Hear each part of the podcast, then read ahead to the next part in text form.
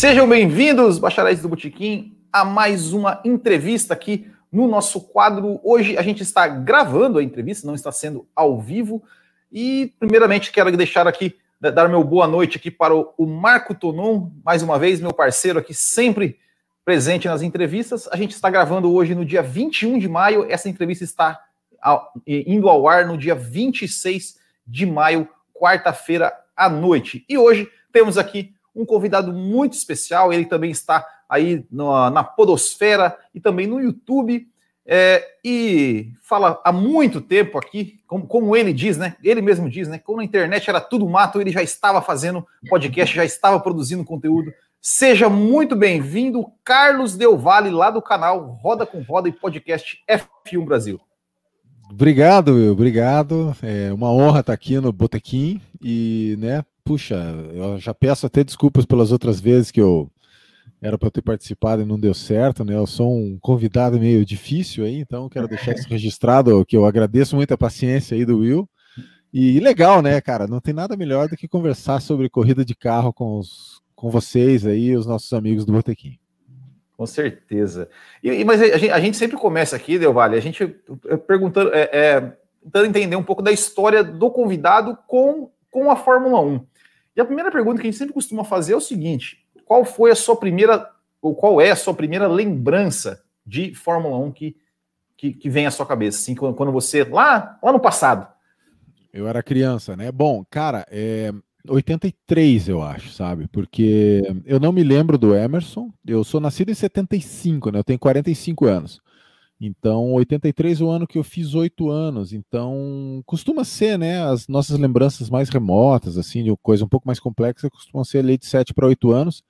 Então, eu lembro de eu ali sendo aquela criança no chão da sala, enchendo o saco, e, e o Piquet, é, o Piquet lutando pelo título é, contra o Prost na, na Renault amarela, né? E eu falava, porra, esse Prost e tal. Eu lembro que a Renault tinha uma roda meio cromada, que eu achava bonita e tal. Então, a minha maior lembrança é talvez provavelmente 83. 84, já com o Nick Lauda, eu já lembro razoável. É, e 85, já Prost contra o Boreta, já daí eu já seguia total, assim, com 9 para 10 anos eu já era quase um expert na coisa, e daí você vê, né, eu passei por todo o surgimento do Senna, né, enquanto criança, Sim. assim, para adolescente e tal. Então eu sou da, dessa geração ali, né, pós Emerson, auge do Piquet e começo e, e, o Senna até o fim da carreira dele, infelizmente. E, e, e teve é, alguma, foi assim, é, o que despertou assim efetivamente a paixão? Desde o começo já, já olhou, já, já, você já se lembra apaixonado por Fórmula 1 ou foi lá, o, de repente, o Piquet, uma pintura de um carro, um capacete que te, que te falou, nossa, olha, que, que prendeu a atenção?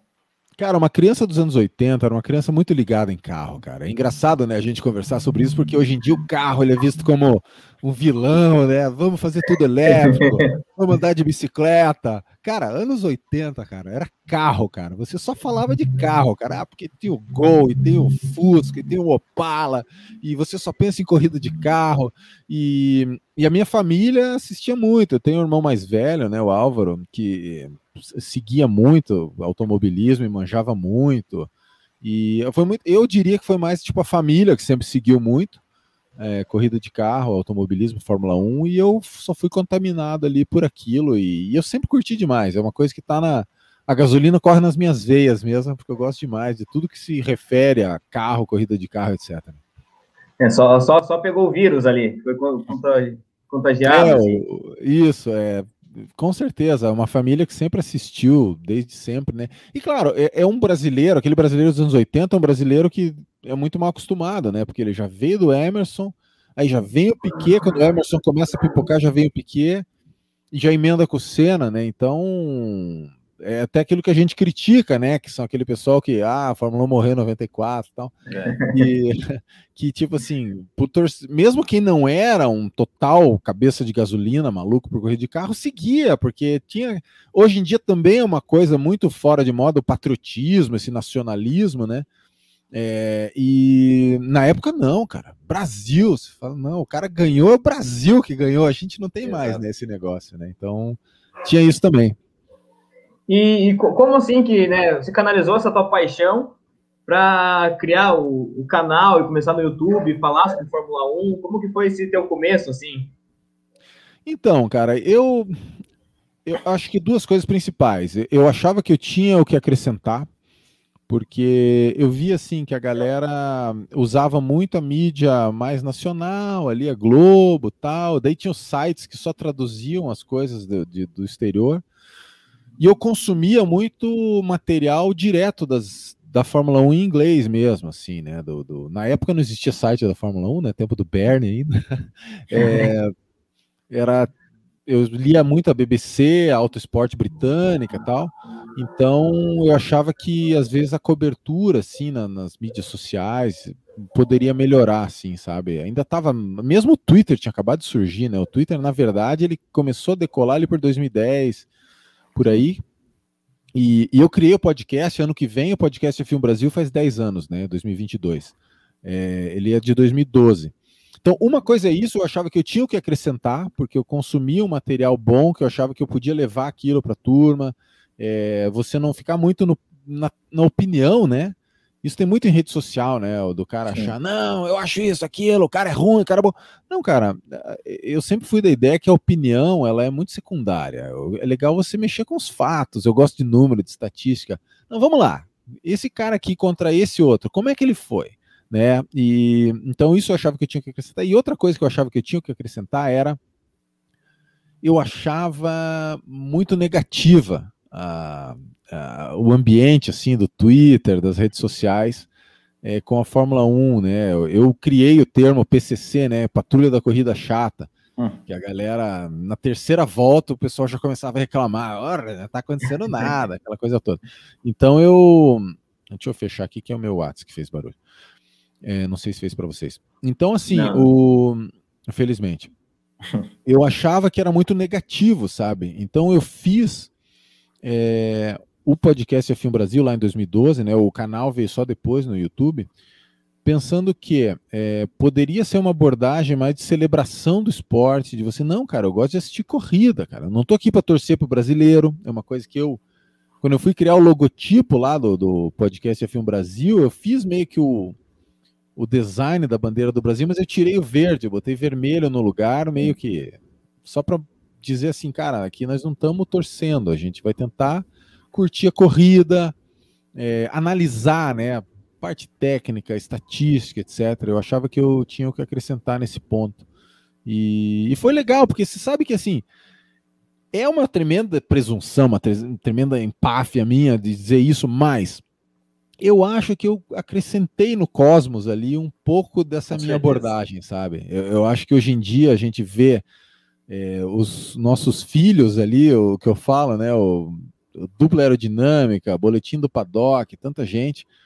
É, mesmo o Boteco F1, que nasceu junto, né? Nós dois somos de 2012, lá do Serjão Siverli, que é uma abordagem dessa. Não, cara, não existe corrida chata. Chata é não ter corrida. Né? E, e eu achei que eu nunca dá para mensurar isso, mas eu acho que eu acrescentei ali no Cosmos um pouco dessa minha vibe, assim, sabe? Que antigamente era muito negativo e hoje em dia tem muita gente que curta esse lance e. Não, cara, vamos assistir a corrida. Se não tem brasileiro. Aliás, se a gente tivesse dependendo de brasileiro, tinha é. acabado, é. né? Ia só apagar a luz e todo mundo embora. Com certeza, né? Eu sempre falo que a gente, se a gente, se a gente é, se existisse é, nós, né, a, a nossa comunidade é, lá nos anos 80, assim, de internet e tudo mais, a gente tava todo mundo rico, né? Porque, porque é. o, o, Brasil tava bombando. Mas Só pensava eu, em corrida de carro, né? É, mas, uh, você falou, primeiro, né? É, sim, você acrescentou, e eu, eu até vou entrar no, no, numa parte, assim, que, que para mim acrescentou demais, é, que é a parte técnica, né? Porque você explica a parte técnica de uma forma muito que, que torna fácil. Assim, eu, eu sou um cara que é muito difícil de eu entender é, questões de física, da, da aerodinâmica. Eu, eu, eu, realmente tenho muita dificuldade com isso. E você explica, explica de uma forma que deixa as coisas bem claras. É, e a minha pergunta é, né, primeiro, né, é, já aproveitando, né, para você falar um pouco da, da ideia de fazer essa série que você está fazendo no seu canal, que é excelente, dos carros né, de, de contando a história das temporadas, mas é, focando nos carros e no desenvolvimento dos carros, e, e, e, da onde que você, conhece, é, tem todo, todo esse conhecimento, né? Você tem alguma, alguma formação em engenharia, alguma coisa assim, para entender tão bem da, da do, do, que você está falando de, de, sobre, sobre, sobre a física e a mecânica dos carros? Cara, eu não tenho formação nenhuma. Eu sou só um amador, curioso, fanático, né? E, e como eu falo, é criança dos anos 80, cara. Nos anos 80 você tinha um lance de, cara, vou trocar o comando de válvula do Gol para um comando mais bravo, aquele que o, o, motor em marcha lenta fica meio, meio engasopada, mas dele é mais bravo tal. Então eu sempre trouxe esse lance de gostar da, de como é que o carro funciona, aquela coisa toda. E, e eu não sei, cara, também os meus irmãos, a minha família, eu sempre vi que eles manjavam desse assunto, assim, de como é que funciona ali a asa, não sei o que. É uma afinidade que eu tenho. Não tenho formação nenhuma, eu sou médico, né? Sou da área de saúde, então. E, e é uma coisa que acontece na internet, né? Às vezes o cara. Se eu não me engano, o Craig Scarborough lá, um dos caras que sempre foi o Scarbs F1 lá, né? O cara que tem um Twitter grande, um site grande ele manja profundamente de coisas que eu não tenho a menor ideia, né? Daqueles. Cara, você entender um câmbio desse semiautomático por, por borboleta da Fórmula 1 pode parecer simples, cara, mas é um inferno, cara. Tem orelha de cachorro no, no, no na, na, que engata as marchas, tipo dog ear. Fala, não, cara, eu, eu não entendo nada daquilo. E o Craig Scarborough, ele é um cara originário da TI, por exemplo, se eu não me engano. Ele não tem também formação de engenharia, ele é só um cara também que estudou, que eh, você vai, hoje em dia na internet você vai aprendendo, né? Os princípios ali de alta pressão, baixa pressão, como funciona uma asa. Eu gosto muito de avião, dessa parte aeronáutica também, então. É, e, e, é uma coisa que até eu agradeço, né, teu comentário, Will, que é né, você dizer que, que eu consigo traduzir isso para a galera que é, um, é uma coisa que também eu achava que eu tinha que acrescentar, né? Porque às vezes você está assistindo uma transmissão na TV que está acontecendo alguma coisa que o pessoal não está captando, né? Dessa parte técnica, assim, né? Então eu achei que tinha que acrescentar, assim, e tem muita gente que gosta disso, né? Então, pelo menos a galera que gosta dessa parte técnica, assim, daí costuma seguir a gente. E, e a ideia da série, só para Cara, então, eu o meu canal ele tava fazendo mais assim, esses, essas reviews, né, essa resenha pós-corrida, daí eu falei, cara, eu vou começar uma série, porque o que que eu sou, o que que eu acho que é o meu forte, assim, é justamente falar do carro, que, por que que esse carro é diferente daquele e tal. Falei, mano, vou fazer uma série sobre os carros que lutaram pelo título em cada temporada, né? Foi assim que começou.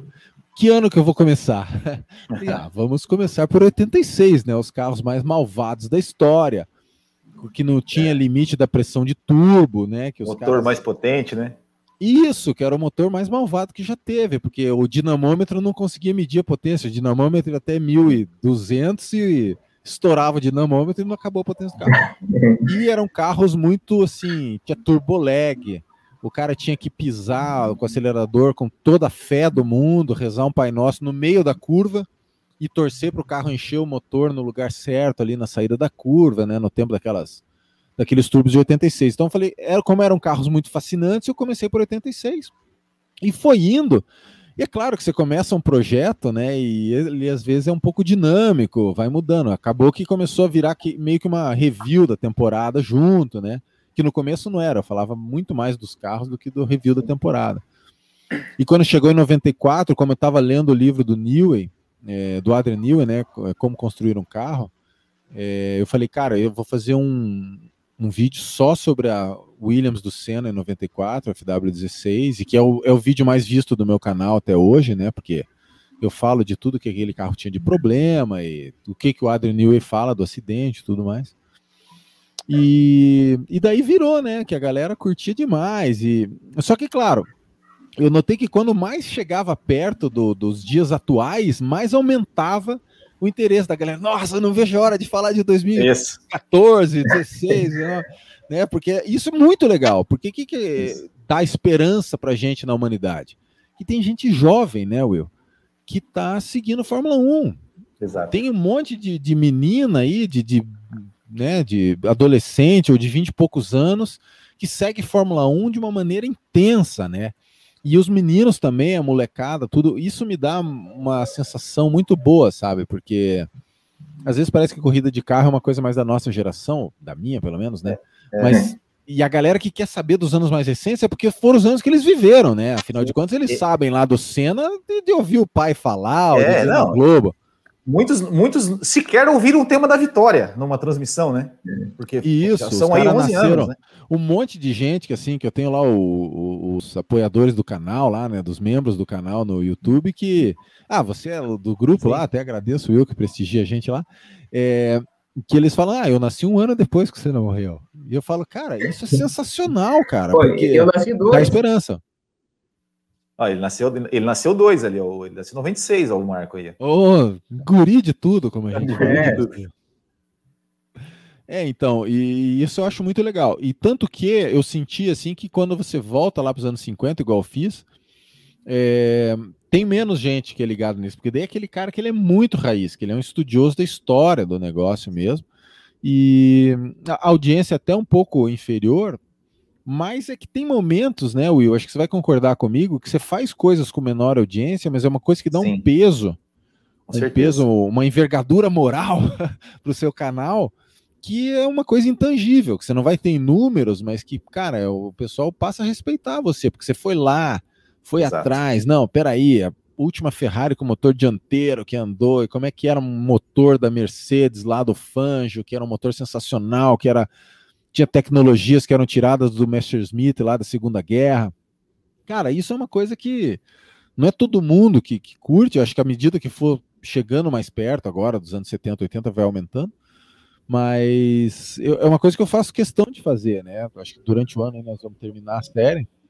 Mas. E é muito legal, porque você Olha, eu mesmo, eu me considero um estudioso da história da Fórmula 1, tudo, mas é muito legal. Vai atrás, cara, você vê o que, que esses caras faziam em termos de coragem, né? E esses carros davam 300 na reta, aqueles pneus de. Exato. Você tinha que, que começar a frear um quilômetro antes. Você vira o carro, ele não vira só, você vira o volante, mas ele vai virar daqui a cinco minutos. E os caras andavam com aquilo lá no gás, né, cara? Então, puxa, a, a tua admiração por esse animal que é o piloto de corrida aumenta muito, sabe?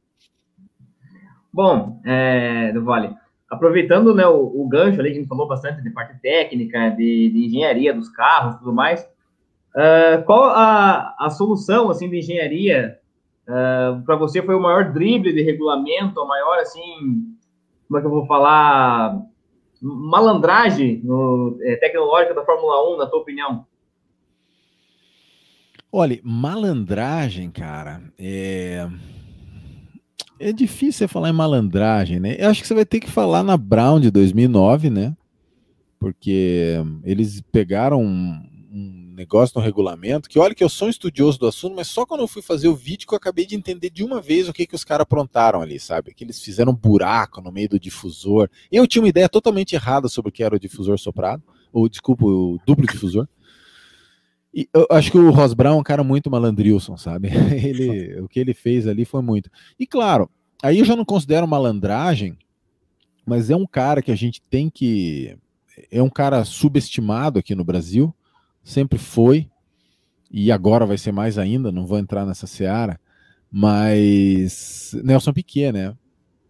É o cara que ele meio que Sim. começou com o lance do reabastecimento, é uma coisa meio Nelson Piquet, é, manta térmica para esquentar o pneu, é Nelson Piquet.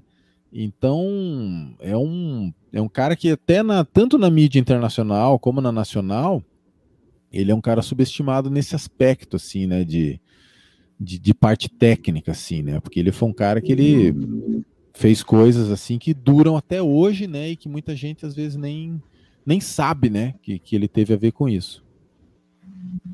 E, e de todos esses, esses carros aí que, que você já viu, você já falou, você consegue dizer qual foi o melhor carro da história da Fórmula 1 e qual foi a maior jabiraca? Cara, é engraçado isso, né? Porque, por exemplo, a gente tem a McLaren MP44 de 88 como uma coisa mítica, né? Mas é que eles eram carros com regulamento muito restritivo, né? Era um carro que eles só tinham uma pressão de turbo muito baixa, uma quantidade de combustível que você podia usar na corrida muito baixa. Então, ela é muito, por exemplo, estou dando o exemplo da MP44, né? É um carro muito lendário pelo resultado Mas o carro em si, se você colocar ele na pista contra os outros, eu acho que, né? Então, acho que os carros mais admiráveis são os de 86. Não tinha limite para pressão de turbo, né? Porque em 87, aquele ano que o Piquet foi campeão acima do Mansell, já tinha uma válvula para você limitar a pressão do turbo. Então, deu uma foi uns carros um pouquinho mais lentos do que no ano anterior, né? Então, 86 foi um auge ali de dificuldade, de selvageria dos carros. O cara tinha que ter uma coragem para guiar aquilo, né? E motor de classificação, um motor que Sim. só ia, ia explodir dali a três minutos o motor. É. É, combustíveis radioativos, né? Tipo, eu acho que 86 são os carros é, que mais inspiram assim a nossa da gente ficar né, maravilhado e tal. E os carros que eu diria que foram os, os mais, mais mesmo, são os de 2004, né? Que depois de 2004 nunca mais Sim. demorou agora, teve que, mesmo na era turbo é. híbrida, eles tiveram que mudar a regra para esses carros grandes, com pneu grande, asa grande, para poder bater os recordes dos carros de 2004, né? Que é aquela Ferrari do Schumacher e tudo mais. E quem joga um pouquinho, né, no Fórmula 1 tem os carros clássicos lá. Uhum. Aquela Ferrari é um é um desbunde, né, cara? Porque é toda downforce do mundo, motor V10 que, porra, é um míssil, né? Então, acho que se for o melhor carro de todos, né? Agora, você tem que ter uma, uma visão histórica, né? Então, o que, que, você vai falar daquelas Lotus dos anos 60 lá, que começaram Sim. a ter o, o motor como um componente estrutural, carro asa de 78, é, e tantas outras, né? Essa, aquelas Williams ativas lá do Adrian Newey e tal. Então tem, tem muito carro lendário, mas eu acho que os que mais me impressionam são os de 86 e acho que os melhores foram os de 2004, porque com a tecnologia demorou 20, 15 anos é, para os caras conseguirem bater aqueles tempos com uma tecnologia muito mais avançada, né? Bom, e já que né, no, no teu canal você fez é, essa série sobre todas as temporadas ali e tal, uh, você concorda com o que muitos saudosistas ali falam que a Fórmula 1 era melhor antigamente do que hoje? Ou acha assim que é, é uma ideia ilusória que a gente tem isso de hoje em dia? Cara, muito legal, Marcos, você perguntar isso, porque aquilo que eu falei, quando eu comecei o projeto do podcast Filme Brasil, depois o, o Roda com Roda, era porque eu achava o ambiente muito negativo. Que a galera fala, é bom mesmo era o Piquet, o Senna. Se você sentar o Lewis Hamilton naquela McLaren, não sabe nem ligar o cara. Tipo assim, isso eu sou muito contra. Contra é, a nostalgia, sabe? Acho que você tem que. Eu acabei de falar do tanto que eu sou fanático, que me arrepia você ler sobre os anos 50, sobre os anos 60, a coragem, o tanto que esses carros eram raiz, né? O carro totalmente analógico, né? Carburador, câmbio manual de cinco marchas com embreagem, aquele barulho do, do, do Cosworth DFV lá, puxa, no videogame aquilo me arrepia, é. Agora, eu sou contra a nostalgia, cara. É, eu acho que a Fórmula 1 hoje em dia é, tem corridas sensacionais, cara. Tem. Pilotos também. E, e porra, os pilotos. É, hoje em dia, os pilotos, o cara para chegar lá é um cara que ele guia carro desde 5 anos de idade, que ele tem uma memória muscular, um sistema neurológico que não existia nos anos 80. Se você pegar um Leclerc da vida que cresceu lá no, no, no quintal do Júlio Bianchi, lá guiando os carrinhos, lá não sei o que, desde criança, é, pega um Leclerc e joga ele nos anos 80, ele ia andar com o Piquet, com o Senna, com o Prost, com todo mundo, entendeu? Porque esses caras eles têm um nível técnico muito alto. Ah, o desafio é diferente, né? Hoje em dia o cara tem que frear. Se ele frear 50 centímetros antes, já não já perde um décimo. É diferente. Mas o talento, que no fim das contas, o que conta, o cronômetro é o rei. É. E esses caras são muito rápidos, é Lando Norris, Max Verstappen, e os caras eles são criados, né? Tem muito de laboratório, do cara ficar fazendo aqueles testezinhos de reflexo e de, de tudo e é um talento incrível, né? E as corridas são boas. A gente. Ah, tem uma corrida ou outra que não acontece muita coisa. Claro, mas você acha que as corridas aconteciam o quê também? É. Eu, cara, eu vivi toda a era cena, cara. Eu já, como eu falei, 84, eu, eu tenho flashes de memória do Senna passando na linha de chegada em Mônaco molhada, em 84, com a Toleman. Eu falando, ganhou, tá, não sei o quê. Aí falando, roubaram, né? Eu era criança, tinha 8, 9 anos de idade roubaram, né? Daí hoje em dia o povo ainda fala isso, né? O pessoal é. adulto, mas tudo bem. Então, assim, é, eu, eu acho que tinha corridas que eram sensacionais, mas tinha corrida, eu vivi toda a era cena, que o Senna largava e eles só iam filmar o Senna de novo, faltando é. duas curvas pro final da corrida.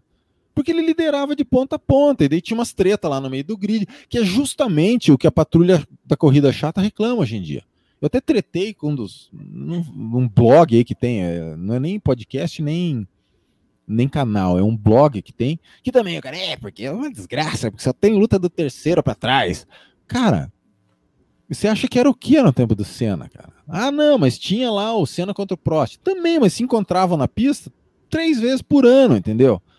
Então você tem, pô, você pega o ano que nem 2016, cara, que, porra, Rosberg e Hamilton se espatifaram na Espanha, se espatifaram na Áustria, que o Rosberg foi fazer aquela curva que ele queria fazer a tangência Sim. por dentro da arquibancada e voltar, é, e, né, todo aquele drama.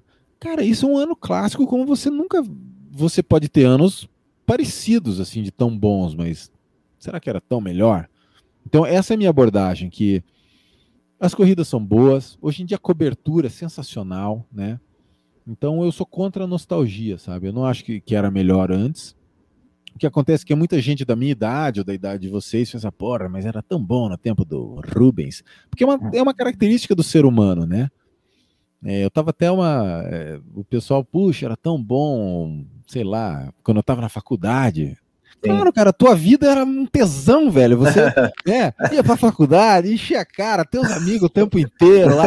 Claro que era tudo muito bom. É. Mas, cara, eu, sou, eu sempre sou a favor de você se distanciar do negócio e pensar, tá, mas a corrida era boa ou não? A música era boa ou não? Se bem que a é. música era melhor mesmo. Então. Depois, depois eu vou é, mas... eu, tenho uma, eu tenho uma pergunta sobre isso depois para você guardar para o final, tá? Tá para a gente fazer só uma analogia aqui, assim, ó. Se a gente tirasse né, o, o personagem principal daquela época para a gente, que foi o Senna, colocasse um, um outro, né, um, um, cara de outro país no lugar, aí a gente ia ver se realmente era tão bom assim ou não era.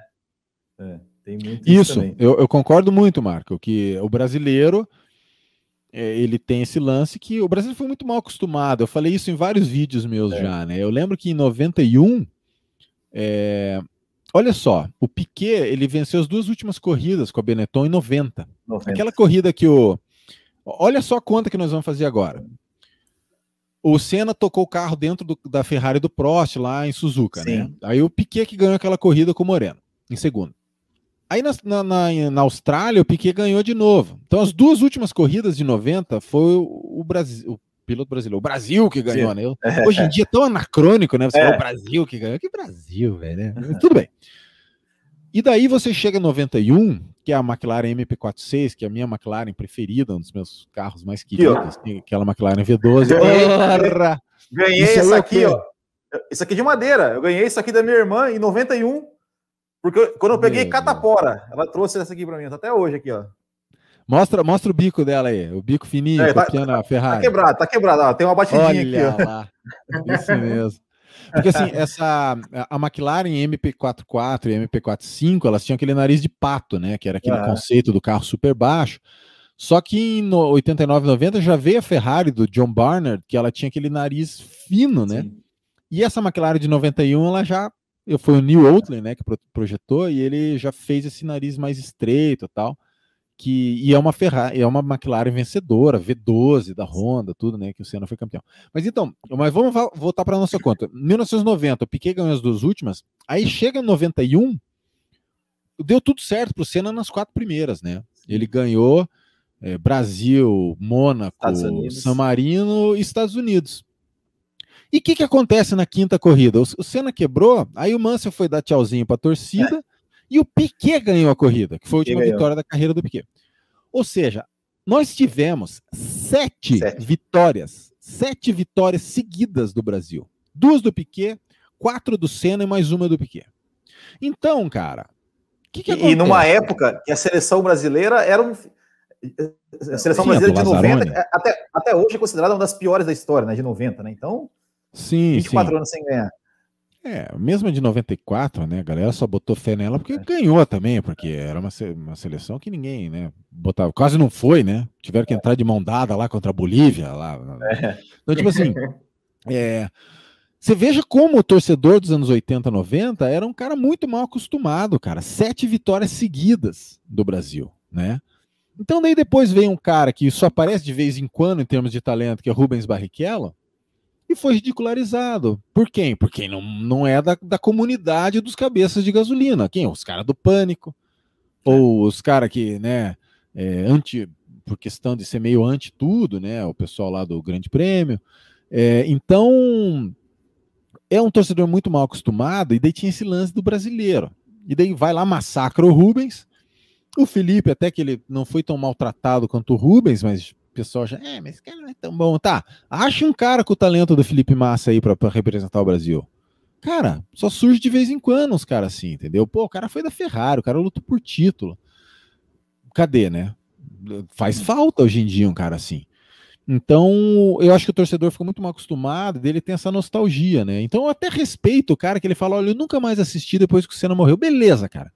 Eu até respeito, porque é melhor o cara não assistir mais, porque ele só torcia pro brasileiro mesmo, do que ele assistir e ficar enchendo o saco, né? Não entender o, o, tanto que, que aquilo ali não é tão simples quanto parece, né? Porque parece que você vai sentar lá, só porque você é mais macho, mais valentão, mais bocudo, você vai lá e vai ganhar, né? E não é assim que funciona, cara. O cronômetro é rei. Aí você vai ser companheiro do Michael Schumacher, né? Na Ferrari. Então, é. só, é, só eu, lamento. É, eu, eu, um, dos, um dos vídeos aqui meu, do, do meu canal que deu mais é, repercussão foi quando é, eu, eu, eu, fazia uma série que é que eu, eu, pego alguns comentários que o pessoal deixa no próprio canal e vou respondendo.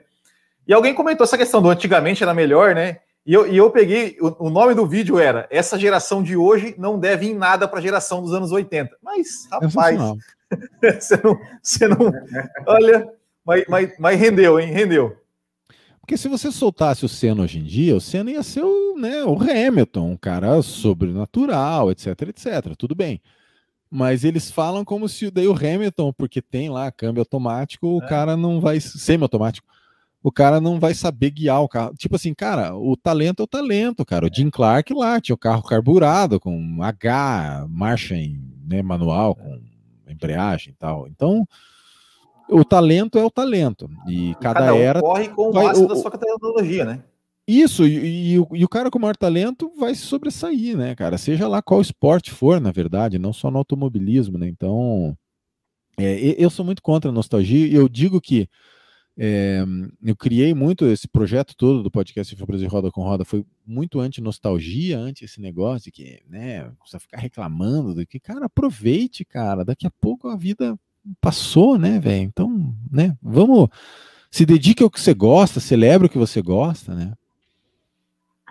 Bom, uma, uma das, das temporadas assim que eu mais estava esperançoso para assistir no, no teu canal e que eu até assisti duas vezes, para falar a verdade, foi a de 2012. Para mim, né, para uh, é, minha geração, assim, para mim foi a temporada que mais me marcou até agora. Foi uma, a melhor temporada que eu vi. Uh, você tem esse carinho também pela temporada de 2012 e tem alguma coisa assim, na tua opinião, que faz ela tão especial? Tem, tem bastante gente que compartilha dessa mesma opinião. Cara, eu concordo muito com você. Eu acho 2010 foi clássica, né? Também, aí uma excelente temporada. aí já vem a, a, era Mercedes, né? Que daí para ser clássica mesmo só 2000, talvez 2016 que 16. o Hamilton perdeu por uma questão até mais, né? Por falhas mecânicas. Isso tem lá no meu canal. Rosberg e o quebra-quebra, né? Porque. Mas assim, eu concordo com você e eu tenho um carinho especial, igual você, pelo por 2012, muito pelo tanto que a temporada é sensacional, decidida na última corrida, nas últimas voltas, com o Vettel faltando pedaço do carro, o Alonso com o olho arregalado, depois no final olhando para o infinito. É, como, porque foi o ano que eu comecei o podcast F1 Brasil. Então foi o primeiro ano que eu tenho um programa para cada corrida que foi feita lá, né? E tinha vários convidados e tal.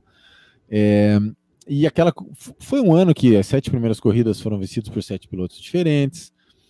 E é uma corrida, é um ano que hum, o Alonso perdeu, mas o que o Alonso fez naquele ano foi uma coisa é, sobrenatural. Talvez assim é, se você for pegar o Alonso, o que, que eu respeito ele por muita coisa, porque é um piloto assim, lendário, na minha opinião. Mas talvez mais do que os títulos 2005 e 2006, às vezes o ano que o cara perdeu não é levado em consideração, mas o que ele fez em 2012 foi uma coisa muito fabulosa, porque a Ferrari era o quarto carro. Eu tenho o meu vídeo da Hungria, o meu, na, na época do podcast, eu falava, cara, o Alonso está 40 pontos na frente, eu não sei como, porque a Lotus é mais rápida que a Ferrari, McLaren é mais rápida que a Ferrari, e é claro, a Red Bull é mais rápida que a Ferrari. Então, cara, ele levar aquela, aquela temporada até o final foi um negócio estupendo. A pole que ele fez em Silverstone no molhado, eu lembro de olhar aquele on-board, cara. Carro balançando, ele vai dar acelerador, o carro quer sair de lado, ele mete o carro na pole. Então, assim, é uma temporada clássica sobre tantos aspectos, né? É o ano que o Hamilton se encheu o saco da McLaren, foi embora lá, abandonou em Singapura, conversou com o Nick Lauda, foi embora para a Mercedes. Estamos nós aqui hoje falando da Mercedes, certo? Da hum. campeã, sei lá do que. Então, nossa, Marco, você tocou num ponto que eu concordo demais. 2012 é um. Tem que assistir de vez em quando aquele vídeo mesmo e assistir os highlights da temporada também, né? É, nem vale. É. é. Eu tenho bastante saudade daquela temporada. É, porque é, 2013, é... depois o Vettel ganhou as nove últimas, né? E 2014 é. já começa a Mercedes, que. 14 foi uma é. temporada legal também, eu tenho um carinho especial, foi bacana de ver. E 16, né? É, porque teve mais disputa, né? É, é verdade.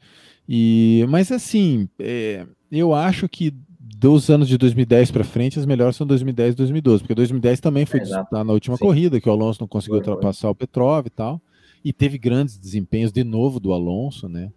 Então, é engraçado, né? Porque o Alonso, ele, esse jeitão dele, ele se auto-boicota tanto que daí ele vai acabar sendo. Vai acontecer um pouco, talvez, com ele, que aconteceu com o Nelson Piquet, né? Que você pega lá os rankings lá da, da, da Fórmula 1 lá na, na, Inglaterra, eles botam o Piquet em 15, assim. E que eu acho que também não é para tanto, né? Mas é que o é. cara mesmo vai angariando, né? Uma, uma reação não favorável é. a ele, assim. Sempre ganhava o troféu limão, né? Isso, é. o Alonso, então, nessa era que você sabe mais dos bastidores, ele fazia coisas nos bastidores que era uma coisa, né? A saída dele da Ferrari foi uma coisa é. impressionante, né? O que estava acontecendo ali. E, e, e, você começou em 2012, né? A gente falou de 2012, e 2012, inclusive, inclusive quando a gente tá, tinha marcado a, a entrevista, eu, eu fui ouvir os, os, episódios lá de 2012 do, do, do Roda com Roda, ouvi o primeiro episódio ouviu o primeiro episódio, ouviu, ouviu o episódio do, uh, do, do o, o, o, pós-GP pós do Brasil, e ouvi, ouvi mais uns dois ali, que, eu não vou me lembrar exatamente de quais corridas, mas eu, mas eu peguei para ouvir. E naquela época, né, a gente falava, ou seja, o, o cara do momento era o Vettel, né, tricampeão do mundo, é, recém-tricampeão do mundo, né, é, é, sim, foi, foi uma temporada equilibrada, o Alonso andou muito, mas o, o título pelo terceiro ano seguido foi o Vettel, que era o cara que parecia que ia, que ia dominar. Né? Esse, isso, isso que acontece com o Hamilton hoje, se você falasse lá em 2013, você fala, não, quem vai bater esses números é o Vettel. E como é que você vê o, a, essa, essa trajetória do Vettel de lá para cá que, que chega nesse, nesse, nesse ponto de. O pessoal fala ah, que ele é um ex-piloto em atividade. O que, que você. Qual a sua visão a respeito disso? Eu acho que o que, infelizmente, cara, a gente vai ter que dizer que provavelmente aquela Red Bull ela era mais dominante do que parecia com o Vettel. O que, que eu quero dizer com isso? Que é, o Vettel foi campeão é, naqueles anos, principalmente 2010 e 2012, que se fosse um Alonso um Hamilton com um carro desse, ele ia ganhar 14 das 16 corridas, entendeu? É, porque o Vettel é um cara sensacional, mas ele é um cara sensacional ali, não no nível de Hamilton e Alonso, na minha opinião. Ele é um nível abaixo. É um cara excelente, é um cara que tem uma ética de trabalho. O Vettel sempre foi o primeiro a chegar na pista, o último a sair, pneu, tinha reunião com a Pirelli, às vezes só ele ia. Então ele merece, entendeu? É, e quando a Red Bull precisou de um cara diferenciado, um cara melhor que o Mark Webber da vida, ele estava lá. Então não dá para tirar o mérito dele. Agora, hoje a gente pode dizer, na minha opinião, que aquela Red Bull era melhor do que a gente achava. Porque se fosse outro cara, acho que tinha levado com o pé nas costas os títulos de 2010 e 2012, que foram os que o Vettel ganhou meio na tampa ali, né? Que até por mais que o Alonso tenha as babaquice dele, eu acho que o Alonso deveria ter levado, talvez, um dos dois, assim, que seria mais justo um cara que nem o Alonso ser tricampeão e o Vettel não ser tetra, né? Porque eu acho que ele acaba tendo os números um pouco inflados, né? 52 vitórias, 53, não sei. É, por conta do carro. Né? Ele tinha uma. Mas, cara, a Red Bull foi atrás de um cara que era diferenciado, ele era. E também você não pode criticar o cara por ele não ser um, né, um Senna, um Hamilton da vida. Então, mas que ele é um degrau abaixo dos outros, eu acho, sabe? E, e tem uma coisa que é a regra, né? Você vê, o Michael Schumacher é um cara que, será que ele estava tão velho quando ele votou pela Mercedes? Às vezes é porque a regra da, do tempo da Mercedes, sem reabastecimento, pneu que é uma desgraça de ruim, a, frente do carro é, não aponta para dentro do jeito que o cara gostava que fosse lá no tempo da Ferrari. Então, isso pesa. E, e acho que o, o Vettel, depois ali que mudou a regra, ele nunca mais se achou também, sabe? Com, esses novos carros aí, turbo, esses carros grandes agora, ele, né, talvez ele não seja um cara com a capacidade de adaptação tão bizarra igual tem lá um, um Hamilton e o Alonso. Se bem que o Alonso agora, né, nós estamos meio desconfiados que talvez as, esse bonde já tenha partido, né? Porque é. tá meio reconhecível o Alonso ultimamente. Tá bem discreto, né? Para não dizer coisa pior. É bom, mas falando, já que a gente também né, tocou no assunto ali de, de pneus e tal, uh, o que você acha de a gente só ter uma uh, fornecedora de pneus hoje em dia? Você acha que isso é bom? Porque realmente ele é um, um fator assim que não, não fica decisivo para a corrida? Ou você sente saudade do tempo que tinha mais fornecedores? Cara, eu gosto mais com um fornecedor só. É, tanto que teve anos lá, você pega lá, cena na McLaren contra a Prost na Ferrari. Os dois usavam Goodyear. Na verdade, você pode contar nos dedos na história da Fórmula 1 quando é, teve é, que o pneu, a marca do pneu foi tão dominante, igual foi ali, né, de 2000 a 2005, 2006, né? Sim. Tinha Michelin contra é, Bridgestone e tal eu não, eu não gosto muito dessa, dessa era, assim, nesse aspecto do pneu. Eu prefiro que seja uma marca só, porque um pouco que acontecia para a Ferrari ser tão dominante naquela época era que a Bridgestone morava dentro da Ferrari e a Ferrari morava dentro da Bridgestone. E o Schumacher, com a ética de trabalho dele impecável, no dia seguinte que ele ganhava a corrida, ele já estava testando um pneu especial para a próxima corrida. O pneu dianteiro esquerdo era um composto que era para tal curva, de tal circuito. Isso acabou criando né, uma máquina dominadora, porque daí você tinha lá quem podia enfrentar a Ferrari, que era Williams e McLaren, usava o Michelin. E tinha épocas que a Michelin ia melhor, mas eu, não sei, eu, eu não tenho uma, uma, simpatia muito grande assim por isso. É, e daí você tem um ano que nem 2005, por exemplo, que a Bridgestone não foi o fator no campeonato, só quem tinha Michelin que pôde lutar pelo título. Então eu, eu acho que essa é uma variável muito pesada, sabe? O pneu, ele é o, é o contato de toda a tecnologia do carro, piloto, câmbio, motor, suspensão, tudo se traduz em tempo de volta através do contato do pneu no asfalto. Então, eu acho uma variável muito perigosa de você deixar na mão assim de uma briga de fabricantes. Assim, eu não tenho saudade disso não. É minha opinião, claro. Muita gente escolhe. Claro. Não, mas bem, bem interessante do ponto de vista. Não, eu, eu, eu, eu, eu concordo com a sua opinião. Assim, eu, eu, eu, eu até, inclusive, eu até, até vou falar, né? É, eu, eu achando, antigamente eu achava, eu achava que, que era saudável, é, mas até ouvindo, ouvindo você falando sobre isso, a, a, a argumentação, eu parei para pensar, falei, não, mas se for ver, tem razão mesmo. Acho, acho que é, quanto mais você é, padronizar alguns pontos, eu acho que a, a tendência, né, pelo menos é, a, a, chance de, de, ter menos desigualdade é maior, né? Então eu, eu, eu também hoje eu sou defensor de uma de uma de uma fornecedora só. É, é, agora pode... opa pode ah, continuar. Pode falar. Não, pode falar, pode falar. Não, é que pode anular, né? Um, um carro é. muito bom ser anulado por um pneu muito ruim e fica realmente injusto. Mas por outro lado, eu também não, não acho tão legal a Pirelli estar tá tanto tempo assim. Eu gostaria de ver, uh, tudo bem, um fornecedor para todo mundo, mas outras marcas também estarem né, uh, disputando para entrar, ou outras marcas também correndo ali. Ia ser legal ter um revezamento, na minha opinião. É, é claro que tudo na vida tem suas vantagens, né? Por exemplo, você pega lá até 86 mesmo, que é um ano super clássico, que a gente já falou aqui hoje mesmo várias vezes.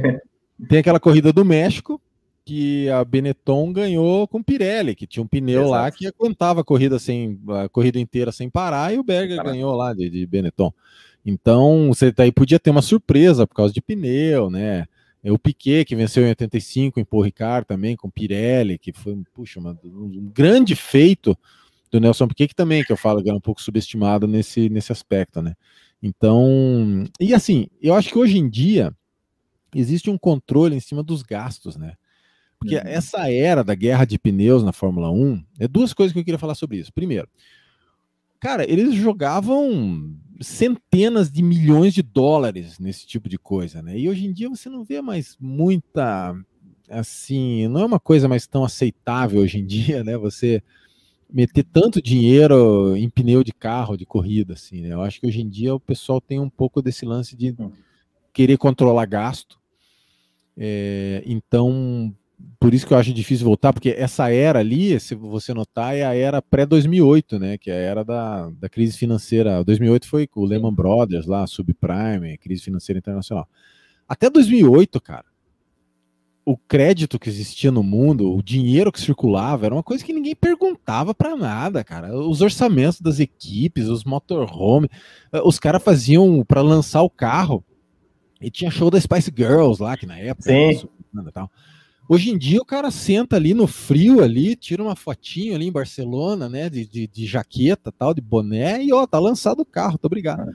Porque acho que é outra era, né, nesse aspecto. Ainda mais agora, né, com pandemia, que também é uma coisa que empobrece, né, a sociedade de maneira geral. Isso é uma coisa que eu queria falar sobre os pneus. E a segunda é que daí os, os, pegam um cara que nem o Mark Webber, né? Eu li a biografia do Mark Webber, tudo.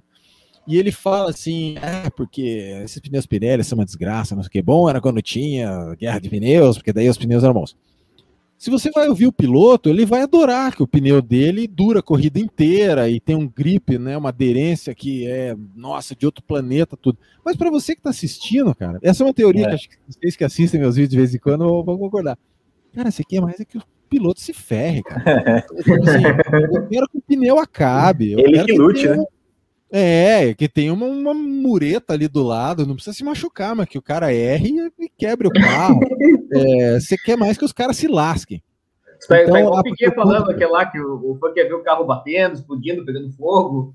eu lembro do, do. Quando é, eu sou um cara, isso é um, é um ponto de, de, de, conflito entre mim e o Will, conflito amigável, né? Que o Will era muito meu amigo que é o reabastecimento, né? Ah, eu, ia, eu ia perguntar sobre já isso. Já vamos chegar lá. É, é. minha próxima pergunta é sobre isso. É. Já, já, já, já manda. Não, porque eu lembro assim que eu falo que assim que a gente não pode prestar muita atenção no que o piloto fala, porque o Robert Kubica, eu lembro que quando acabou o reabastecimento de 2009 para 2010, né? O ano da Brown ali do Rubens e Button foi o último ano do reabastecimento e 2010 para frente não teve mais o ano do Vettel contra Alonso e tal.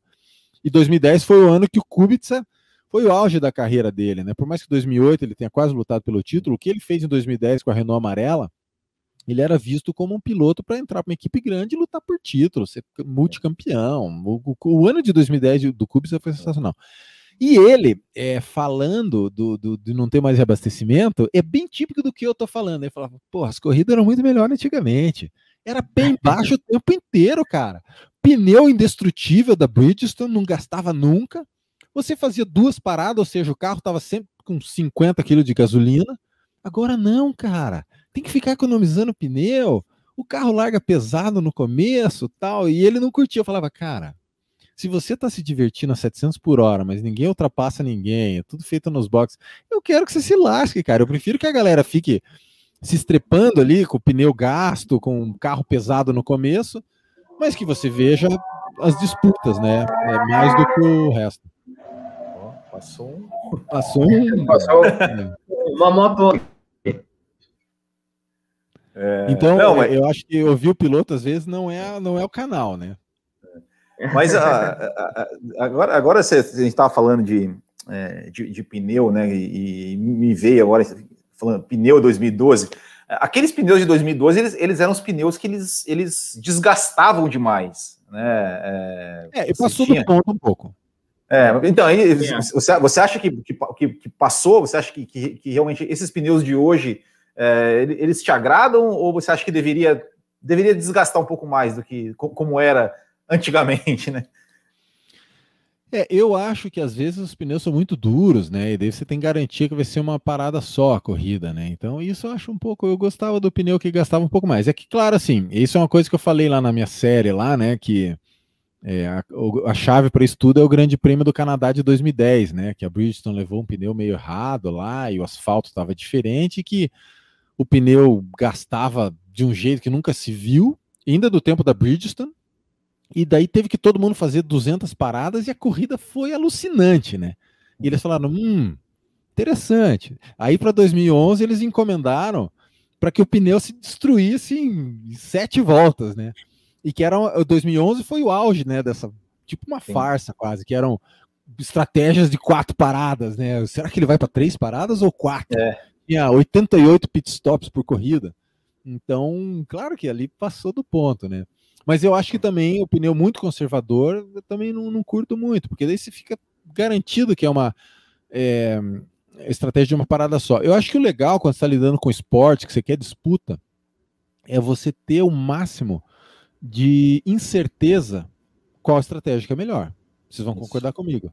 O melhor é, puxa, mas será que é melhor duas ou uma? Ó, esse cara vai para duas. Não sabemos se vai ser melhor ou não. Entendeu? Agora, quando você já, já sai com que não, se você parar duas vezes, não vai servir para nada, porque o pneu é, não gasta nada, é muito duro. Então, eu acho que podia ter um equilíbrio um pouco maior nisso, assim, sabe? Quer, quer fazer as honras do, do rebatimento? Não, não, não é, é, eu, eu, acho que eu acho que não, não pode, pode, pode, pode passar. Acho que ele. Bom, então já, já vamos né, já que estamos na, na, nos assuntos meio polêmicos aí, sobre o DRS. O que, que você acha que dá, fica muito artificial? Que nem 2012 foi uma puta temporada, mas assim, é muito forçado você assistir aquelas corridas assim, até a gente teve review, reassistiu é. algumas. Uh, o DRS fica muito evidente ali, assim. E hoje em dia também, você chega e passa e o, o piloto que está se defendendo não tem nenhuma chance. Qual a tua, tua, opinião sobre isso? Você gosta ou tinha que abolir e passar na raça mesmo?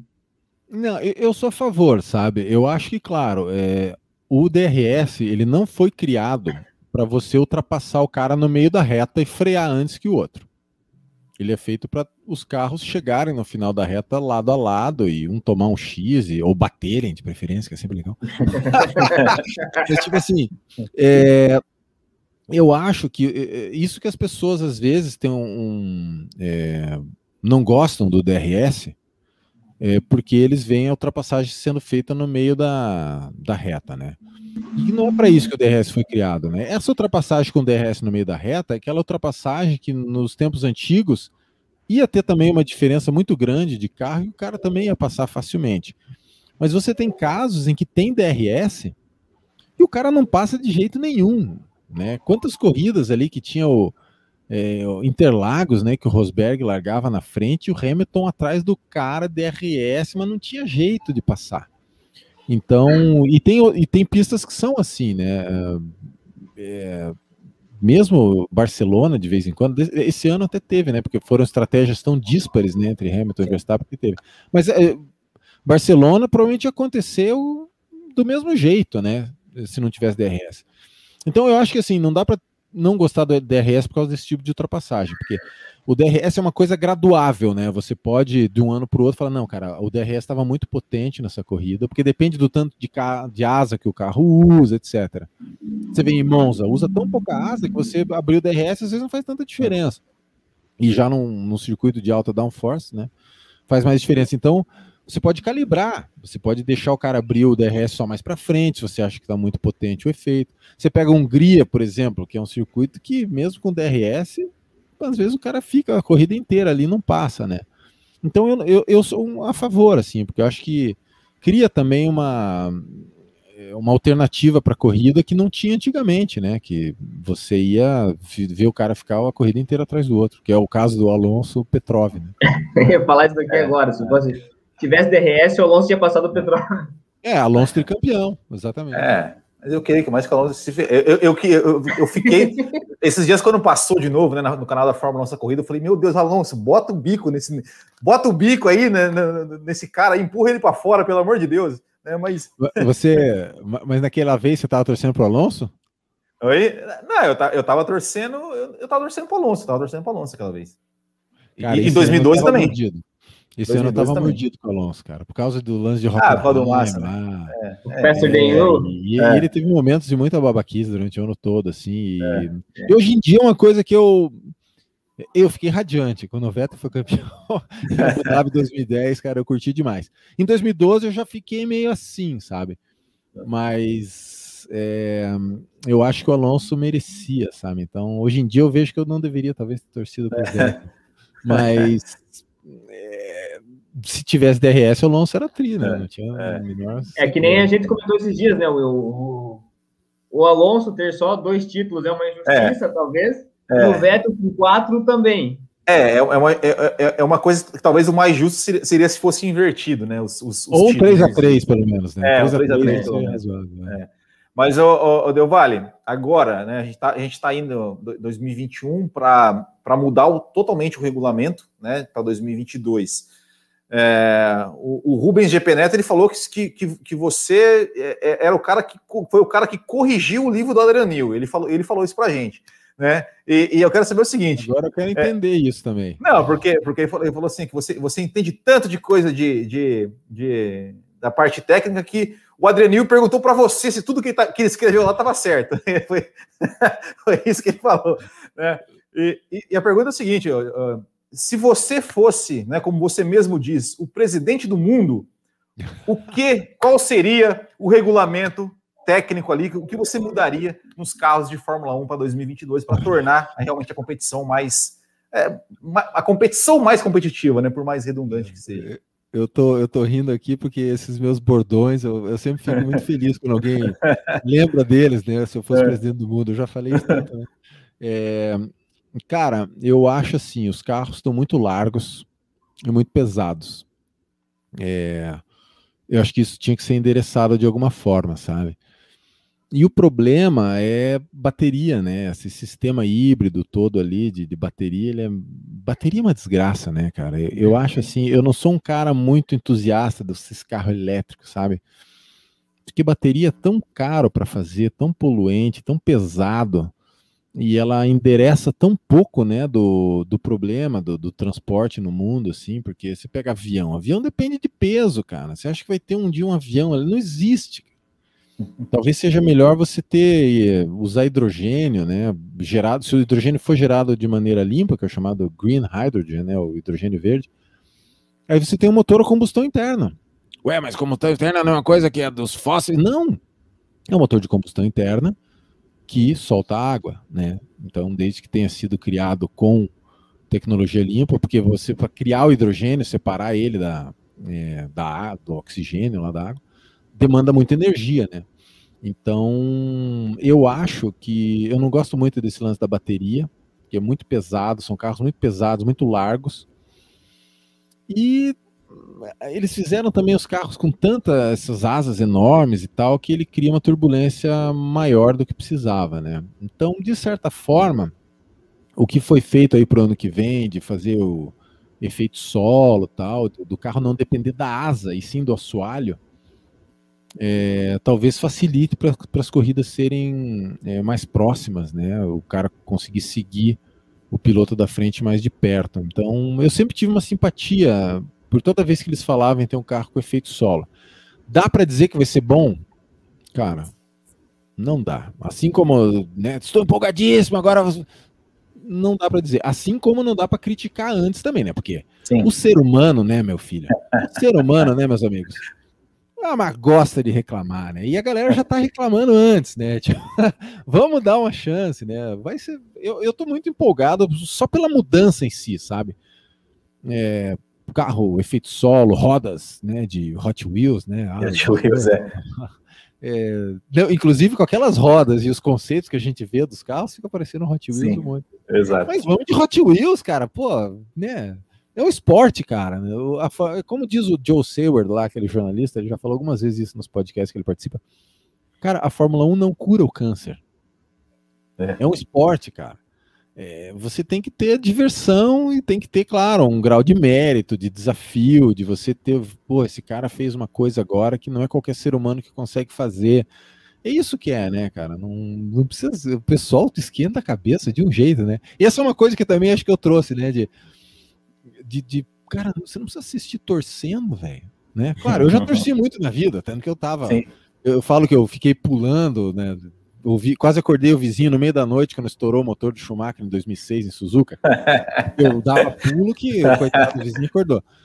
E, e, mas assim, a partir do momento que você vai amadurecendo um pouco, cara, assiste a corrida, cara. Por que você tem que tudo que o Hamilton faz, você vai ter que criticar e falar, não, é. É, é, e não só o Hamilton, o Alonso, né? O povo tem um, um lance de reiterismo.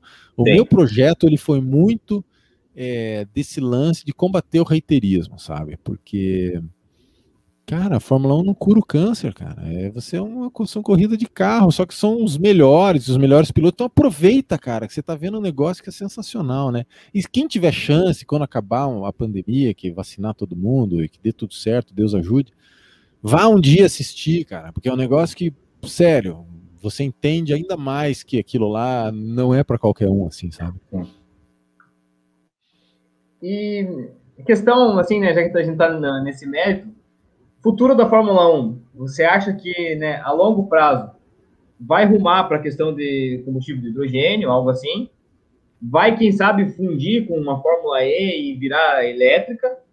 Ou vai, quem sabe, ó, vamos deixar realmente a, a parte elétrica, essa parte mais sustentável para a Fórmula E, que talvez seja ganhe mais espaço, né, dependendo do rumo que tomar a indústria automotiva, e a Fórmula 1, vamos continuar com um negócio mais raiz, entre aspas, combustão. Qual, qual, o que você espera, assim, a longo prazo, do futuro da Fórmula 1? Olha, Marco, meu amigo, o que eu posso te dizer é que eu fico honrado de você fazer uma pergunta tão difícil assim. é uma pergunta profundamente não, não, não, é intenção, é só é uma questão de não, opinião. Não, não, sim, sim, é, é porque é uma pergunta profundamente filosófica, porque daí você entra no lance, porra, a NASCAR usa cinco porquinhos na roda até hoje. Agora eles vão mudar para essa porca igual da Fórmula 1, que é desde quando? Acho que é desde o Jim Clark já era essas porcas de uma só, né? Ou até antes. Se bobear do Fanjo já tinha. A NASCAR usa cinco porquinhos. Né? E carburador. Entendeu? É um estilo de, de você ter corrida, né? É, a Fórmula 1 não, ela sempre teve o lance da vanguarda, né? A freia disco, a aerodinâmica, etc, etc. Só que eu acho que a Fórmula 1 chegou num ponto que é difícil dela criar, ah, vou ser relevante, vou ser vanguarda. Acho que ela tem que ter um equilíbrio maior, assim, de ser esporte também, de ter o lance do entretenimento. Por isso que eu acho difícil que ela vire elétrica, sabe? Porque se você transforma a Fórmula 1 em elétrica, automaticamente os carros mais rápidos do mundo provavelmente vão ser os de Le Mans. Isso já Sim. aconteceu na história da Fórmula 1. De 1965 para 66, se eu não me engano, eles mudaram o motor para 3.0 de novo, porque eles tinham mudado para 1.5 o motor da Fórmula 1, 1.5 aspirado em 61, né, aquele ano do Von Trips contra o Phil Rio, oh, aquela Ferrari Tubarão, né, lindíssima. Eles mudaram para 1.5, daí chegou ali em 65, os carros de Le Mans estavam dando pau nos Fórmula 1. Então, pô, acho que vamos ter que né, uhum. fazer a Fórmula 1 ser o pináculo do automobilismo, né? Então, eu acho que eu não vi, ah, não adianta, cara, eu não, eu não consigo me com o elétrico. Eu acho que vai para um, um, dos dois lados, né? Ou você cria híbridos cada vez mais eficientes, talvez com combustível renovável, seja é, bio, diesel, etanol, essas paradas assim, é, ou mesmo hidrogênio. Que o hidrogênio, na minha opinião, claro, é um assunto que eu tento estudar, mas às vezes eu vejo que eu não entendo tanto quanto eu gostaria. Mas é que é, é, um bem, motor, é bem complicado, né? É, que você pode fazer um motor de competição, né, de hidrogênio, tudo. Então, só que assim, eu estava vendo que hoje em dia eles consideram que o caminhão a hidrogênio vale muito a pena, essas jamantas grandes. Mas carro de rua, eles acham que não vale tanta pena, que talvez eles vá para o lado elétrico. E é uma coisa que eu ainda estou ainda indo atrás para entender os porquês e tal. Eu me interesso muito por isso aí que você perguntou, mas você ter uma resposta, né? É, é, é difícil, cara, porque é uma coisa filosófica. É, vai que a, a Fórmula 1 tá resolve, não, vamos fazer igual a NASCAR com cinco porquinhas. É. Cinco porquinhos e carburador. Tá numa, numa incerteza quanto a isso, né? Isso, Marco, isso exatamente. É, vamos meter o V10, igual o Vettel fala, V12 lá, e azar, né? Vamos queimar a gasolina. Não, acho que a Fórmula 1 nunca vai ser tão é, caipira que nem a NASCAR, né? Mas também, por outro lado, não dá para esperar que seja vanguarda, né? É, é, vai ser muito interessante, sabe? Porque vários países da Europa você não vai mais poder vender carro novo a combustão em 2025 já, né? Alguns em 2030. Então, cara, como é que vai ser o futuro ainda do esporte, né? É, é complicado. Mas eu, puxa, eu tenho entusiasmo muito grande para acompanhar isso tudo, assim, que vai ser muito interessante, né? É, eu achei. Oh, desculpa um pouquinho, Will.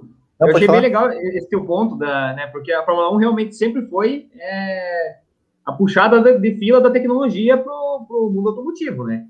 E agora parece que realmente ela está perdendo esse ponto, porque a gente ainda tem uma incerteza do que vai ser a indústria automotiva, se vai para elétrico, se vai para hidrogênio, né? Está tendendo bem mais para elétrico, mas a gente não sabe se isso vai dar certo.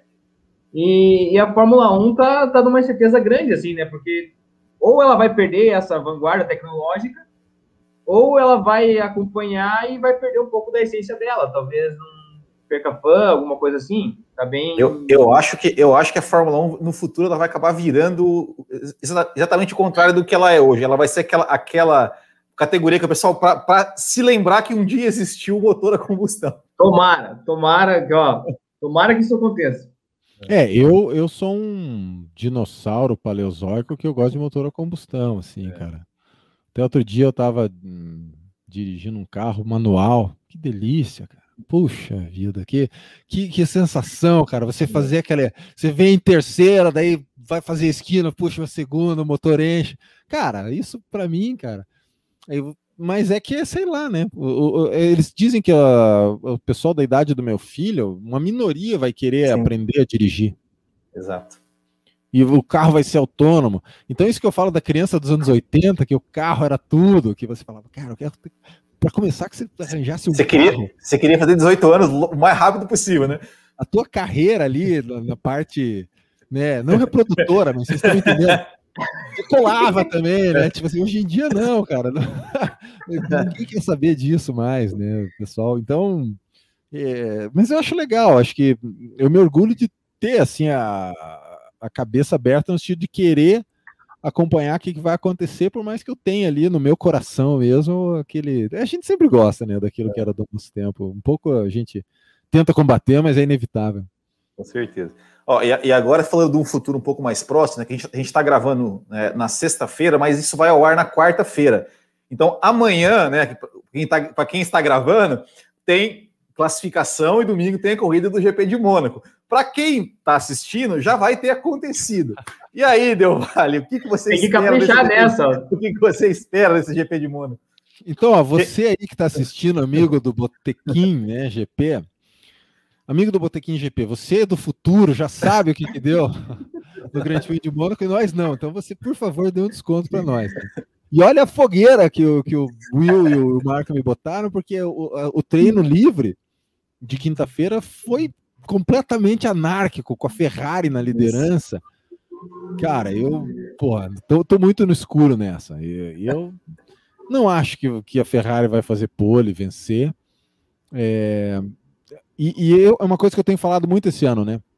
A gente tenta não torcer, a gente tenta analisar e dizer mas, cara, cá entre nós, assim, estamos só nós três, né? Não estamos conversando com vocês aí do futuro. Estamos no botequim aqui. É, nós estamos conversando aqui no passado.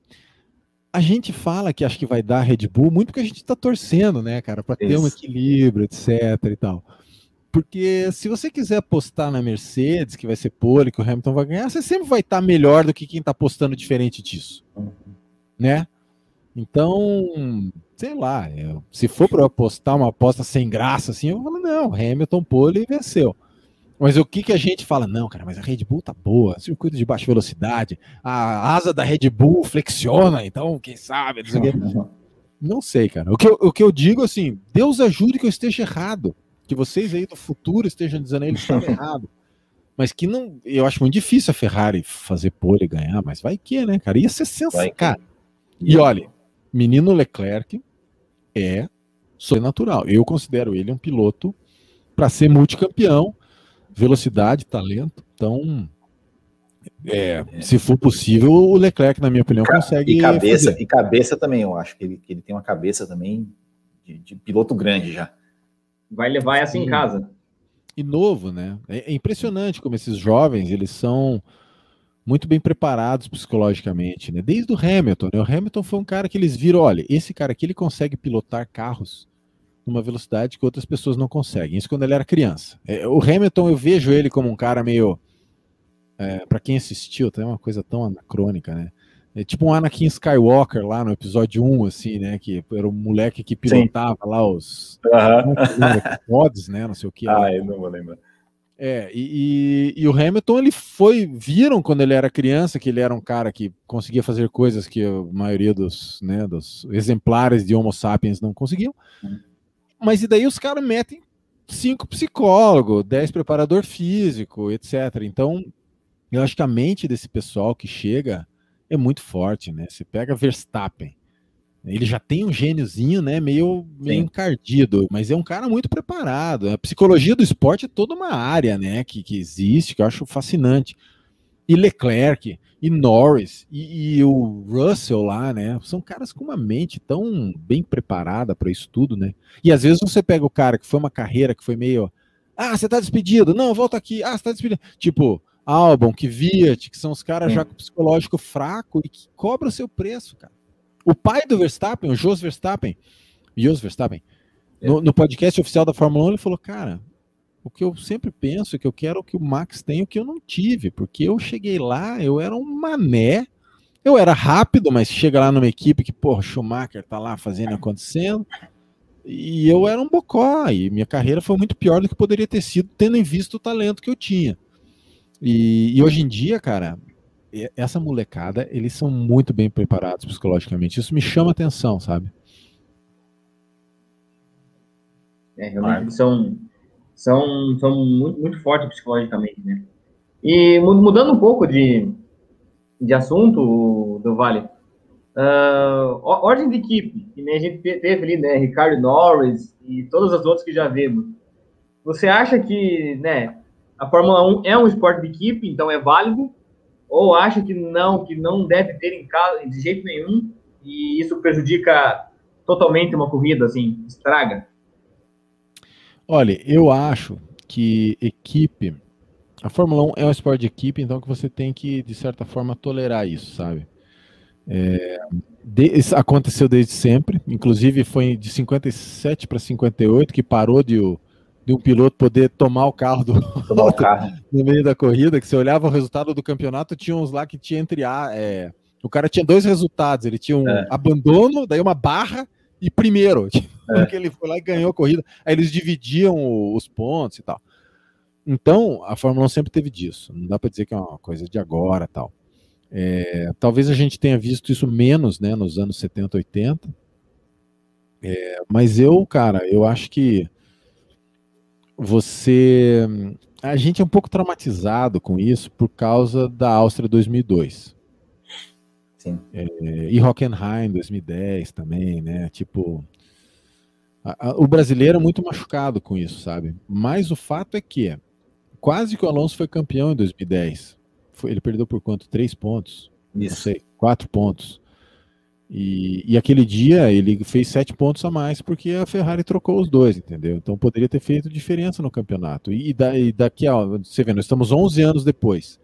O que, que as pessoas vão lembrar? Ou o Alonso foi campeão ou o Vettel foi campeão. Nós estamos lembrando que o Vettel foi campeão. Então, para a própria equipe, não adianta você falar, puxa vida, vou deixar os caras brigarem. É...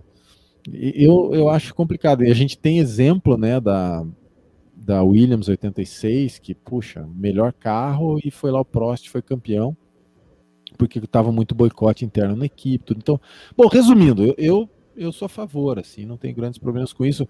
Esse caso ali do Ricardo ter que abrir pro, pro Norris em Imola. Cara, o cara tá mais rápido, deixa o cara ir atrás e o Norris conseguiu um baita resultado. É, então, eu não, não, vejo grandes problemas com isso. Ou então, carros que estão em estratégias diferentes. Um tá com duas paradas, ou tá com uma. Mano, fulano vem comendo aí atrás que ele tá em duas paradas. Você não vai segurar o cara. É, mas é uma questão que tem lá suas polêmicas por causa de algumas vezes que foi executado de uma maneira muito lamentável, né? Que é o caso de. Encarado, assim, né? A Áustria. É, a Áustria 2001 já foi, né? 2001. O Schumacher tava ganhando tudo, daí aquela lá 2001 na Áustria tem o, o vídeo, né, do... do tem, eu, eu, falando, eu, né? eu, fiz um vídeo sobre isso na semana passada aqui no canal. Isso, ah, foi do teu vídeo que eu vi, então, é, exatamente. É. Que é o, ele fala, let Michael pass for é. the championship, né? Isso. Sotacão. É. E let Michael pass. É. No ano seguinte, a gente não tem o rádio, não tem imagem, nada, mas foi daí que o Rubens pegou e estacionou em cima da linha de chegada, que também, né? O Rubens, ele, de certa forma, se auto-boicotou naquilo. É. Porque se ele faz no miolo do circuito ali, um negócio meio, né, um disfarce ali no retardatário e tal, ninguém nunca ia falar tanto igual falou daquele jeito que foi feito, né, cara? Eu acho que o Rubens ou você, né, coloca ali a trozoba em cima da mesa e fala, vou ganhar isso aqui é. e me, me obrigue, me acha, é. né? É. Me acha. É. É, ou você pega e, cara, dá uma derrapadinha, finge que é. você peidou ali no meio da volta, é. bem na chicane, o cara te passou. Agora, puta, estacionar em cima ali foi, fez muito mal para ele, né? Fez mal para o esporte, mas fez muito mal para ele também. Com certeza. É, eu, eu, já sou totalmente contra. Eu acho assim, da mesma forma que você falou, olha, não tem que, eu quero mais que o piloto se dane, eu também quero mais que o chefe de equipe se dane. Tem, deixa os caras brigar, mas enfim, a gente sabe que, a gente sabe que, que isso é, é, é, é até utópico. É, mas, Del Valle, a gente já está aqui no nosso tempo, né? Mas vamos, vamos, vamos, já vamos combinar uma parte 2 aí numa passou próxima rápido, vez. né? É, passou, passou muito rápido. rápido né? O papo está muito, muito, muito, legal. É, mas eu é queria fazer uma legal. pergunta. Ah, eu queria fazer uma pergunta agora, para encerrar aqui, que é uma provocação a você, Del Valle, que é o seguinte: eu quero saber, eu, eu, tô, eu tô vendo ali, ó, eu tô vendo ali ó, o camisa do Motorhead, Red Hot Chili Peppers. Eu quero saber quando é que você vai voltar a atualizar o seu canal Rock Metal Animal. Isso que eu quero saber. Ah, cara, Quem não sabe, o Vale tem um, tem um canal sobre rock and roll e, é verdade. E está desatualizado. É, cara, tem épocas que a gente se empolga e começa o negócio e, puxa, cara, é difícil, né, cara? Hoje em dia, teve uma fase ali, acho que no. Acho que era setembro, não sei, que eu cheguei a fazer três vídeos por semana no Roda com Roda. Cara, agora, cara, é num pau velho para conseguir um, cara, porque a vida, né, fora da internet, né, esse negócio de se brincar de ser adulto, né, ter família, conta, né, essas coisas assim. Trabalho, né, tipo, trabalho pouco, né. Então, eh, tá difícil de eu manter até o roda com roda, mas eu tenho um carinho muito grande por aquilo ali, cara, de fazer uns rankings tal, né. Eu tenho até roteiro escrito, sabe? É. Eu acho que eu fiz é, as piores capas do Iron Maiden e as melhores Iron capas. Maiden, é. Eu tenho as melhores primeiras faixas de cada disco do Iron Eu, eu tava numa fase melhor mesmo. bom, bom. E... Gosto muito. e, principalmente fazer ranking dos discos de cada banda, do melhor pro pior, assim, que é uma coisa que a galera fica indignada, né, cara? Sim. O, o ranking que eu tenho do Led Zeppelin, as pessoas iam ver iam arrancar sua boina e comer com sal e pimenta, assim, né? É muito divertido isso. Bom, bom, legal, cara, que você curtiu lá, que você lembrou Pô. lá do meu projeto, que tá lá, né? Então dá para continuar assim que eu der uma, uma estabilizada aqui na coisa. É isso aí. Marco, mais, mais alguma? Mais alguma? Mais alguma? Bom, posso fazer só, só uma para. Claro, claro, vai. Uma finaleira, só saideira vai. do botequim aqui. Então vai. Uh, eu tinha, tinha pensado nessa daí, que atualmente a gente está vendo uma. Não vou falar enxurrada, assim, mas bastante circuito, né? Uh, entrando assim, circuito de rua, que é retão, retão, curva fechada, retão, curva fechada. E você está perdendo, na, a meu ver, pelo menos, aquela origi originalidade das pistas, assim, sabe? Uh, você não, não vai ter mais uma Ruge, uh, uma parabólica lá de Monza, enfim, várias curvas famosas, assim, que são desafiantes. Parece que você está perdendo uh, essa essência, essa característica marcante do circuito. Você também tem essa visão? O que você, o que você acha dessas novas pistas, assim? Para mim está sendo tudo muito parecido. Eu acho que tem pistas que são uma desgraça completa. Você lembra de Valência, né? Aquela, aquele circuito de rua de Valência, lá, aquele que o Weber decolou lá quando bateu Sim. atrás do Kovalainen. Tem umas pistas que são uma completa desgraça, né? Lembra antigamente a Detroit, Phoenix, umas pistinhas que você falava, cara, que, que teve a ideia? Cesar, Caesar Palace, né? Não, esse não é nem do meu tempo, mas Deus que me perdoe. Os caras correram. Ele, era um estacionamento que eles desenharam no chão. As, tipo assim, cara. Não, não, não pode ser verdade isso aqui que eu tô vendo. Agora, você tem exemplos como Baku, que é um lugar que, porra, tem cada corrida maneira e é um circuito meio louco, né? Porque a reta é tão longa que você vale a pena você ter menos downforce, mas deixei de esquina. E tem aquela curva do castelo, que é o próprio diabo para fazer, é. né? E, e você tem Singapura, que não adianta, eu acabo tendo certo. Eu até acho legal Singapura, porque é uma, ela chega, é tão ridícula, igual Mônaco, né? No fundo, Mônaco é tão ridículo que seja, chega a ser engraçado. Mas agora, por exemplo, daí você vem lá, Arábia Saudita, Miami, cara. Ah, poxa, Deus ajude que seja boa. Vietnã, que Deus ainda bem que não teve, né? Então. Vietnã eu gostei, cara. Ah, no videogame, tá. mas. Mas isso que eu, eu falo, às vezes. Aí que tá, Marco. Eu acho que a gente tem que sempre dar o benefício da dúvida. A gente não pode reclamar antes de, de ter a corrida é, lá, né? Que às vezes é claro.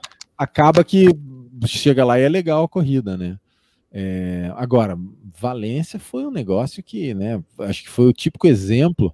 Aquele circuitinho de Sochi, né? Que eu não sei o que, que acontece, ser muito plano, o que, que é, né? Que ele é legal de guiar, né? No, no, no, no Xbox e tal, mas pô, as corridas, né? São meio esquisitas, não sei, cara. É, mas tem que dar o benefício da dúvida. Eu acho que vai que o Vietnã é legal, vai que a Arábia Saudita é legal, vai que Miami é legal. Mas isso aí que o Marco falou tem a ver. Pô, seria muito mais bacana você ter uma Turquia fixa no calendário, que é uma super pista. É, um dia levar no, uma laguna seca da vida, né? Sei lá, é que tem que ser aquele nível de segurança lá da FIA tal, tudo, né? Mas, cara, hoje em dia, vamos falar uma real.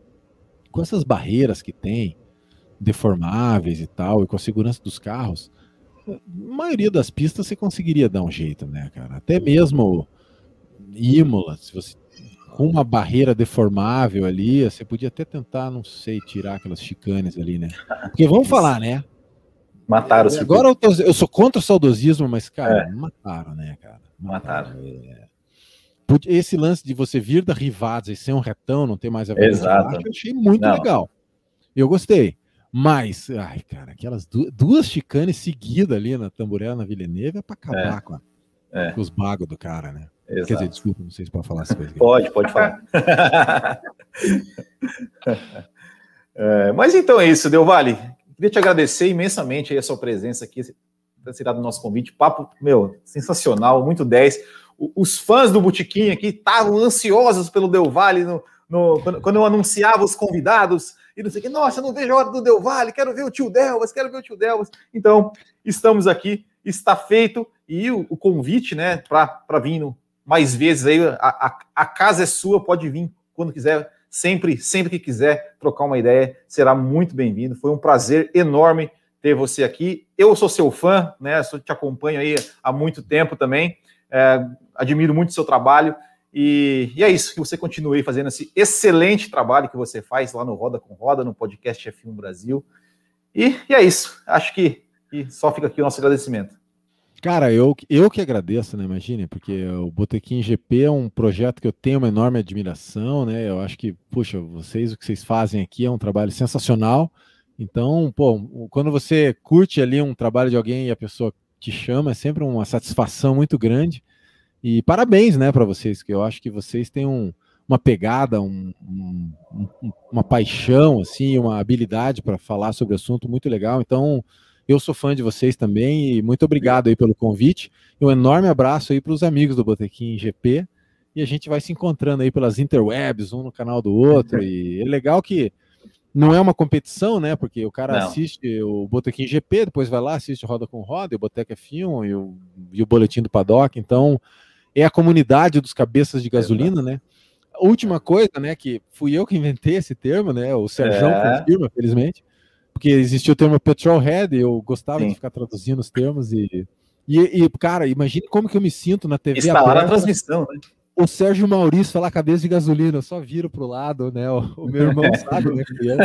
Fala, é difícil de acreditar, né? Eu falei, é difícil de acreditar, né? Mas é, é, o poder né, da comunidade, né? A gente é um esporte, acho que não chega a ser tão de nicho quanto uma NBA da vida, Mas vai indo para esse caminho, né, cara? Mas é muita gente, né? Felizmente o, o Brasil ainda é uma, uma audiência muito grande, assim, para corrida de carro e Deus ajude que continue, continue sendo, né, por muito tempo. Obrigado mesmo aí por, por deixar participar. Nós que agradecemos e agradecemos vocês também aí que nos, que nos acompanharam aqui. Hum, se inscreva no canal, se inscreva lá no Roda com Roda, no, no podcast F1 Brasil também, se você por acaso não não não conhece, não. É impossível você não conhecer o Del Valle, né? Pelo amor de Deus. É, mas vai lá no canal dele também, assista a série que ele está fazendo, que é sensacional, maratone a série, que é de 86, começou em 86, foi até 2019, 2020 e voltou para os anos 50, falando a história dos carros de Fórmula 1, que é sensacional. Então é isso. Muito obrigado. Nos vemos semana que vem, entrevista aqui com o ex-piloto de Fórmula 1, Tarso Marques, no dia 2. Certo, pessoal? Valeu, muito obrigado. Grande abraço a todos. Até o próximo e tchau.